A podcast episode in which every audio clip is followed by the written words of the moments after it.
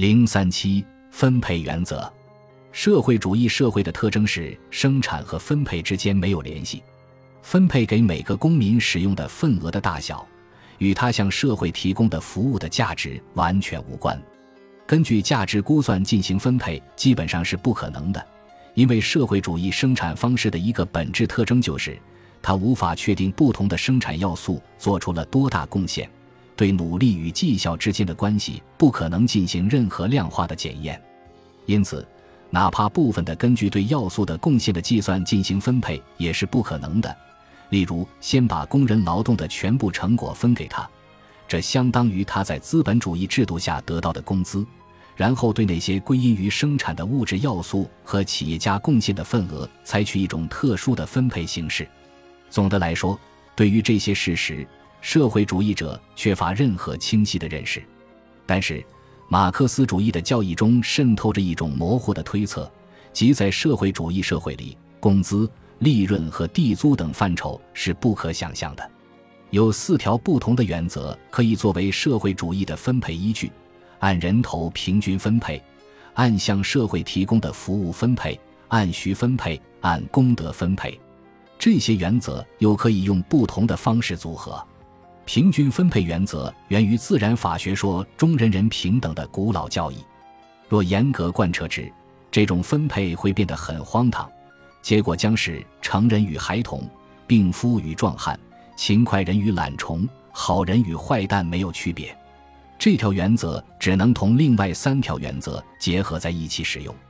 至少有必要考虑按需分配的原则，这样就可以把分配的份额按年龄、性别。健康状况及特殊需求进行分类，也有必要考虑按向社会提供的服务进行分配的原则，这样可以使勤快人和懒虫、好工人和坏工人有所区别。最后还得多少顾忌按功德分配的原则，以使奖惩手段发挥作用。但是，即使对平均分配原则进行这些补救，社会主义分配的困难依然如故。事实上。这些困难根本没有被克服的可能。我们已经对按提供服务的价值进行分配的困难做了说明。在资本主义制度下，经济主体以其对总的生产过程提供的价值而取得收入，服务以其价值而取得回报。社会主义希望改变的正是这种安排，它要用另一种安排取而代之，把归因于生产资料和企业家的份额广而散之。使财产所有者和企业家的地位与其他社会成员之间没有固定的基本差别，但是，这将使分配彻底脱离对经济价值的估算，它同个人向社会提供的服务的价值完全无关。只有根据某些外在尺度把个人的服务作为分配的依据，才能使服务与分配标准之间形成一种外在关系。最显著的标准似乎是工时，但是。任何服务对社会红利所具有的重要性，是不能用工时的长短来衡量的。首先，服务的价值以其在经济安排中的用途的不同而不同。服务的使用是否得当，就是说，是被用于最急需的事项，还是用错了地方，结果是不同的。可是，在社会主义生产组织中，要为此承担最终责任的，不可能是工人，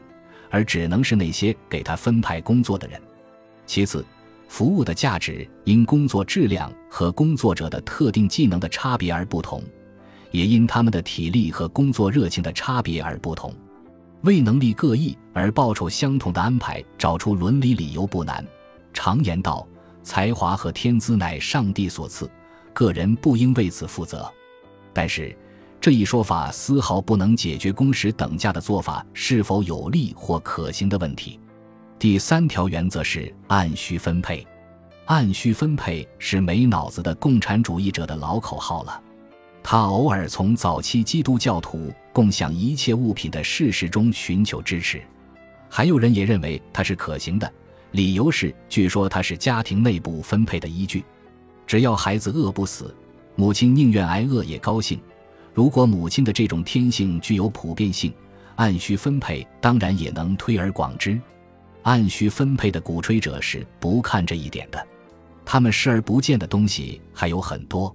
他们没有看到，只要经济上的努力是必须的，那么只有一部分需求能得到满足，其他需求只能先放在一边。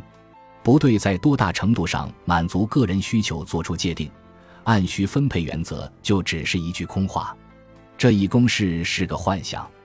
因为没有人可以指望自己的全部需求得到完全满足。它确实可能在很小的范围加以实施，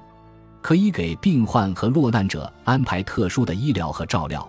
为他们的特殊需求提供更好的关照和特别待遇。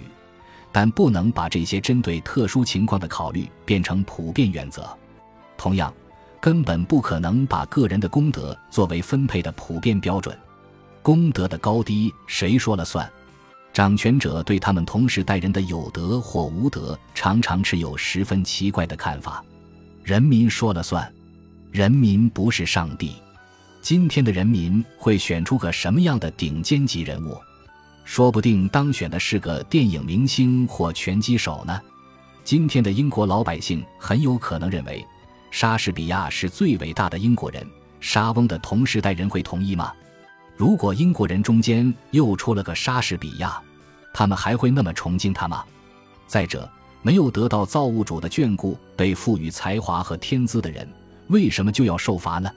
把个人的功德作为分配依据。只会给想入非非大开方便之门，使个人在众人的压力之下毫无还手之力，这会造成一种使人生变得苦不堪言的状况。若仅从经济学上看待这些问题，把哪一条原则作为分配的依据，或不同的人怎样组合这些原则是无关紧要的。不管采用什么原则，问题依然是个人将从社会取得一定份额，